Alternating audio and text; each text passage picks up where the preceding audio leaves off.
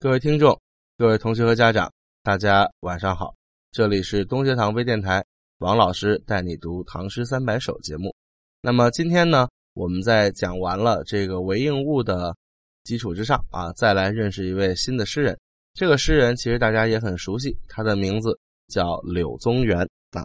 我们来看一下四十三页到四十四页的这个简单的作者介绍。那么柳宗元这个人。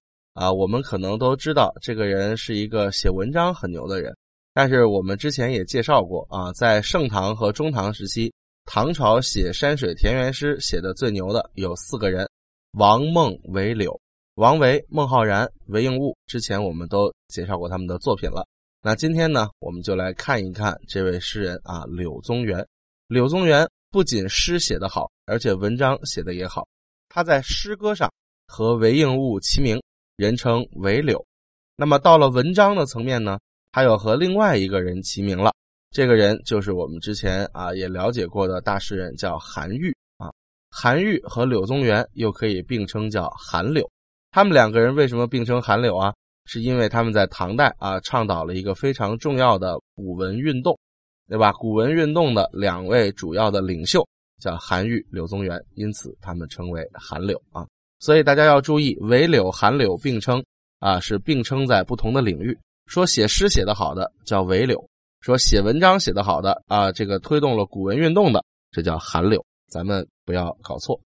那么柳宗元这个人，他的人生也比较的坎坷啊。在年轻的时候，本来是一个啥也不懂的一个文学官，就陪太子读书的这种官。后来呢，太子当了皇上啊，嚷嚷着要改革，于是就跟自己念书的一帮小伙伴们。哎，就三下五除二的就要搞改革了，结果当然就被这个反动派们给联合剿灭了。剿灭之后，皇上都换人了，然后这个 八个小伙伴呢都被贬到各自的八个不同的穷乡僻壤，其中有一位就是这个柳宗元。柳宗元在参与政治改革失败之后，被贬到了永州来做司马，名义上有个叫司马的官，实际上这个官很小啊，从八品官。就是八点五品官加接近九品官，这个司马就相当于县里面的公安队长啊，这么一个职位。这个官没什么实权，实际上就是被监视居住，被当地的地方官给看管着。所以柳宗元内心呢就很郁闷，这种郁闷怎么发泄？他就只能通过写类似屈原的诗歌，写类似陶渊明的诗歌来抒发自己内心的这种痛苦。这是这个作者的诗人的一个背景。所以呢，咱们了解了这个背景之后，再来看柳宗元的很多山水诗，就知道他在表面的恬淡和闲适之下，其实内心是有一种报国无门、壮志难酬的这种情怀在内。那么今天咱们先来看一首柳宗元的学佛的诗啊，在我们书籍的四十四页，叫《陈毅抄诗院读禅经》，这是柳宗元在永州司马的任上所写的。柳宗元在永州写了《捕蛇者说》，将来咱们的初中课文也写了《永州八记》啊，将来咱们也会学到其中的小石潭记，是在写这个永州八处不同的风景。那么这首诗读禅经，我们一看禅经是什么呀？其实就是佛经啊。柳宗元在永州跟和尚有交往，然后呢，利用佛教的思想来消除自己内心的这种痛苦。啊，被贬谪啊，怀才不遇的啊，没法参与政治改革的这种痛苦，所以呢，在这个时候啊，就借助佛教来求得内心的安宁啊，稍微带点消极的含义。咱们来看一下，晨就是早晨啊，这个诗的题目点明了时间，早晨一大早就去了寺庙了。这个义就是拜访、访问的意思。超师院是一个寺庙，这个寺庙叫永州龙兴寺的净土院。啊，这个净土院里呢有一个和尚，在咱们注解一里头说是个姓超的和尚，其实不是啊，并不是这样的。这个和尚叫仲训，仲就是轻重的重，这个训呢是八卦之一啊，就是指这个风的那卦叫训啊，叫仲训。这个仲训这个诗人是南方一个非常有名望的僧人，这个时候就在这个永州的龙兴寺净土院里面啊，在这个坐禅。所以呢，这个，呃，为了表示对他的尊敬，于是柳宗元管这个和尚尊称为超师，就是指他超越一般人啊，超凡脱俗的大师，称之为超师。又因为他在这个净土院里面修行，所以就管这个龙兴寺净土院叫超师院了。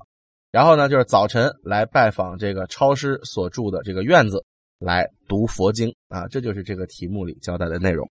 我们来看一下它的内容：极景数寒尺，清心浮沉浮，闲持贝叶书，不出东斋读。真缘了无曲，忘记世所逐。遗言既可明，善性何由属？道人庭宇静，胎色连身竹。日出雾露余，青松如高木。淡然离言说，悟月心自足。这首诗除了最后的两句“淡然言离说，悟月心自足”之外，前面的诗歌基本上四句是一个单元啊。极景数寒尺，清心浮沉浮。闲持贝叶书，不出东斋读。这四句写了一件事儿，叫早晨读佛经啊。那么这个极景数寒尺，极景就是去井里面打水，打上来水来漱一漱我的这个牙齿，因为这个井水很凉啊，所以这个牙齿被冻得不行，叫寒齿啊，就是来漱一漱牙齿。漱口干嘛呀？要保持嘴里面的干净清洁，对吧？古人没有发明牙刷和牙膏，所以他们刷牙的这个要等到后面宋元时期才有。在唐代，他们主要还是用清凉的水来漱口啊，叫这个漱寒齿。清心浮沉浮呢？清心指的是要把心里面的各种这个私心杂念全部都排除一空啊，要让心里面也非常的清净。浮尘浮呢？这个尘浮指的是沾满尘埃的衣服。然后用这个掸子，就是我们看电视里那个拂尘，把衣服上的尘埃要掸干净。意思是要干嘛呀？要寻得一个由内而外的心灵的这种干净啊，肉体的干净啊，把衣服上的尘埃掸掉了，把牙齿漱了啊，漱口了，然后再把心里面搞得非常的清净。这个时候我们才可以读佛经啊，它是做读经之前的这个准备啊，由内而外的干净。然后接着呢，这个闲持贝叶书下面有注解，贝叶指的是这个贝多罗树的树叶。这个贝多罗树叶啊，非常宽，非常平整。在古代的印度啊，他们没有发明造纸的时候，就把这个贝多罗树叶啊，简称贝叶，用水泡了，沤干了之后啊，形成这种比较平整的这个纸张一样的东西，在它上面写字，然后主要是用来抄写佛经。所以这个佛经。因为抄写在贝多罗树的叶子上，因此被称为叫贝叶书啊。所以贝叶书就是佛经的代称。所以你看，这个作者读经呢，他先做了一下准备，漱了口，掸了衣服啊，让内心澄净，然后呢，再闲持贝叶书，拿着这个佛经，不出东斋读那，出了这个东斋啊，面对这个院子来读经，读经来求得内心的一种安宁。接着后面的四句。真缘了无取，忘记世所逐。遗言既可明，善性何由熟？这是读经的感想啊，四句读经的感想。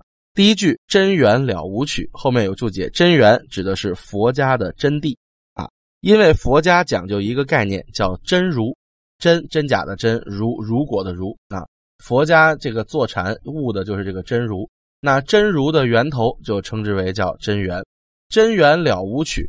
指的是一丁点都没有取得，啊，这个了啊，咱们注解里头注的是这个，好像是了解啊，实际上并不是这个意思。这个了指的是完全一丁点都啊，这个意思。了无取就是全都没有获取。然后忘记世所逐呢，他是在感慨世人的愚蠢。忘记指的是各种虚妄之事，各种红尘俗事，在我们注解里有啊。世所逐，这个世就是世上的那些愚昧的凡人俗人。世所逐啊，去追求世上的凡人们追求的都是忘记，然后呢，对于佛家的真源就采取一种了无取的态度啊，只知道追求一些红尘俗物啊，完全不知道去求取这个佛家的真谛。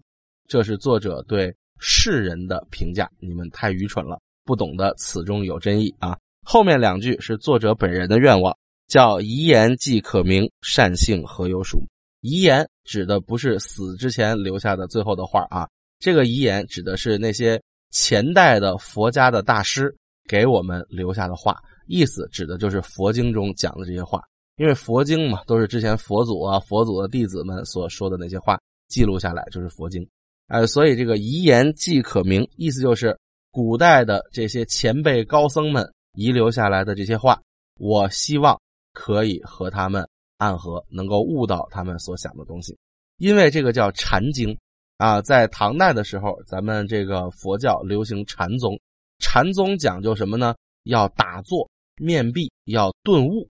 啊，就是你要坐在那儿啊，然后满心都想着这些佛家的道理，哎，噔一下子啊，一道闪电击穿了柯南，对吧？啊，你就悟到了一些特别玄妙的道理，对吧？这叫顿悟啊。这个佛教的禅宗讲究这个，所以呢，这个明，我们看后面注解，他写了叫暗合，指的是心中忽然心领神会这种感觉。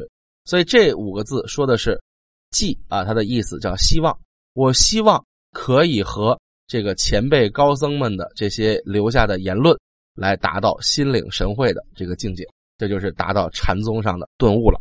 然后后面善性何由熟？善指的是修养，性指的人的本性啊，善性叫修养本性。修养本性怎么样才可以达到精熟的境界呢？因为这个佛家啊的打坐本身也是在修身养性，所以呢，这个作者就感叹：我要修养心性，什么时候才能到一个很成熟的？啊，很精妙的啊，很熟练的这么一个状态呢啊，所以这两句是表达自己的内心追求，前两句是在鄙视红尘俗世中的那些凡人们，所以这四句是读佛经的一些感想。然后因为读佛经，他不是不出东斋，他面对着庭院吗？后面就自然转到了读经的环境啊，读经的这个场所是非常清幽的，叫道人庭与静。道人不是指道士啊，我们看下面指的是有道高僧、有道之人，所以在这儿又是古今意义了。咱们不要管这个 啊，觉得说这道人就是道士，他是个和尚啊。有道之人，道人庭语境啊，就是指这个啊超师啊，就是指这个叫仲训的这个和尚。这个仲训这个和尚他所在的这个庭院和这个房屋都非常的安静啊，叫道人庭语境。胎色连深竹，深竹指的是。种的非常茂盛的这个竹子，地面上啊，这个台阶上长着青苔，然后呢，啊，院子里还种着竹子，所以叫胎色连身竹。这小院啊，从地上到周围全是一片绿色。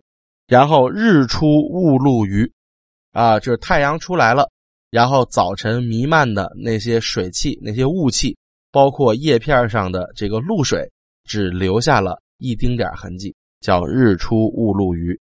然后接着叫青松如高木，啊，太阳出来之后，这个飘在空中的这个凉的雾气和叶片上的水珠只剩下一点点，让这个青青的松树好像刚刚洗过头发一样。这个高木大家注意，其实就是洗头啊，木指的是用水来淋浴啊，称之为沐浴，对吧？高呢，指的是古人啊用这个油脂，就是我们今天所说的护发素啊，涂在这个头发上。因为古人要留长头发啊，就是不管是男的女的，对吧，都要留长头发。那头发留长了之后啊，如果你不管它，就会干枯，对吧？就会失去光泽。但是古人又特别注意形象，那怎么保持头发的光泽呀？啊，用护发素。但是古人又没有护发素，所以他就想了一个辙，用油脂啊来涂在头发上，保持这个头发的光洁顺滑。所以这就是古代最早的护发素哈。所以涂护发素和用水冲连在一起，高木。啊，指的就是洗头的意思。说这个青松啊，就好像洗过头一样。啊，太阳一出来，这个雾气消散了，露水凝结在叶片上，让青松显得好像洗过头一样。所以你看，这四句写的是他读经的这个庭院的这个环境。最后，诗人留下两句总结性的概述，叫“淡然离言说”。哎呀，这个环境啊，真是太清幽了。啊，淡然就是指我内心很宁静。离言说，就是难以用言语来表达我内心的平静。悟悦心自足，悟悦就是悟到了这个佛家的道理之后，内心的快乐。然后呢，我的心就觉得已经满足了啊。所以最后两句是看着庭院里的这个清幽的景色，嘴里读着佛家的经书，哎，一下子我就悟到了佛家的道理。悟到佛家的道理，我的内心被贬谪到穷乡僻壤的痛苦还有没有啊？就没有了。于是我得到了内心的满足，所以这首诗实际上是表现了作者柳宗元借着佛家的经书来逃避被贬谪、政治上失败的这种内心的痛苦。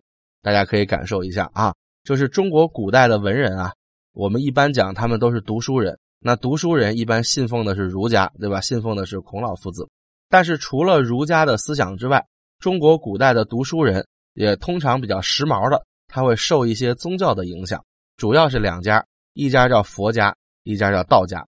啊，他在想要去出山啊拯救世界的时候，对吧？要这个维护世界和平的时候，一般情况下是信奉儒家的啊，叫先天下之忧而忧，后天下之乐而乐。